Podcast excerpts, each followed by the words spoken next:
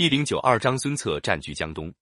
当曹操和袁绍在北方激烈争夺的时候，南方有一支割据势力逐渐壮大起来，这就是占据江东的孙策、孙权兄弟。孙策的父亲是长沙太守孙坚，原是袁术的部下。孙坚死后，孙策带兵投靠袁术。袁术看他少年英俊，很喜欢他，对别人说：“要是我能有像孙郎那样的儿子，我死了也安心。”话虽这样说，袁术可并不重用孙策。孙策曾经想当一个郡太守，袁术没让他做。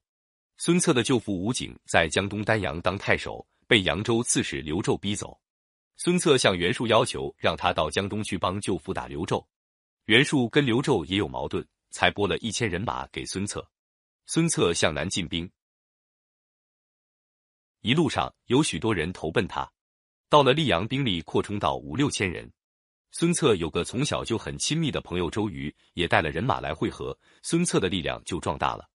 孙策作战骁勇，再加上他的军队纪律严明，得到百姓的支持，因此很快就渡过了江，不但打败了刘胄的人马，夺回丹阳，还攻下了吴郡和会稽郡。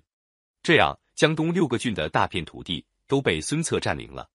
孙策占据了江东，还雄心勃勃地想向北发展。他趁曹操和袁绍在官渡相持不下的时候，准备偷袭许都，把汉献帝抓在自己手里。正在调兵遣将、准备粮草的时候，想不到出了一件意外的事。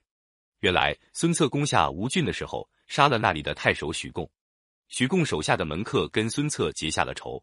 有一次，趁孙策上山打猎的时候，他们埋伏在树林里，放了一支暗箭，射中了孙策的面颊。孙策受了重伤，请医生治疗也没有用。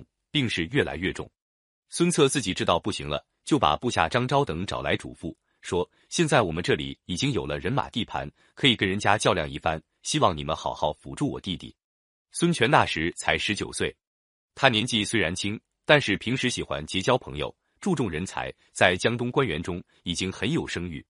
孙策把印绶交给孙权，叫他佩戴起来，说：“咱们兄弟俩要论上阵打仗的本领，你不如我。”至于选拔人才、任用贤人，我比不上你。希望以后你好好保住江东这份基业。说着就咽了气。孙权倒在床前哭个没完。张昭劝住了他，叫他立刻换上官服，骑着马到军营里去巡视一遍，一面赶快派人通知当时驻扎在巴丘的周瑜。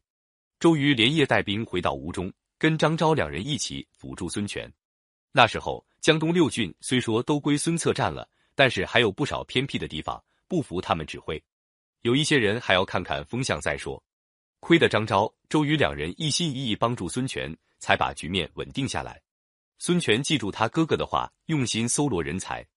周瑜对孙权说：“我有个好友鲁肃，是个很有见识的人，请他来帮助将军，准没有错。”孙权派人把鲁肃请了来，两个人一见面就谈得挺对劲儿。有一次，孙权会见宾客，等别人走完了，把鲁肃单独留下来谈心。孙权说：“现在汉室衰落，天下扰乱，我想继承父兄的事业，像齐桓公、晋文公一样来扶助天子，建立霸业。您看怎么样？”鲁肃说：“我仔细研究过天下大事，汉室已经不能再兴盛起来了。曹操势力已经强大，也除不了他。我替将军打算，还是保住江东这块地方，等待时机。曹操现在正忙着对付北方，顾不到我们这一头。我们可以趁这个机会讨伐刘表。”占领荆州，然后再来平定天下。这倒是汉高祖的事业呢。孙权听了这番话，心里豁然开朗，但是嘴里还是谦虚的说：“我哪能做到这些呢？”由于孙权重用人才，江东地方文臣武将人才济济，出现了一片兴旺景象。曹操听到孙权接替孙策的地位，为了笼络孙权，就用朝廷名义封孙权为征虏将军兼会稽太守。从此以后，孙权实际上在江东建立了割据的政权。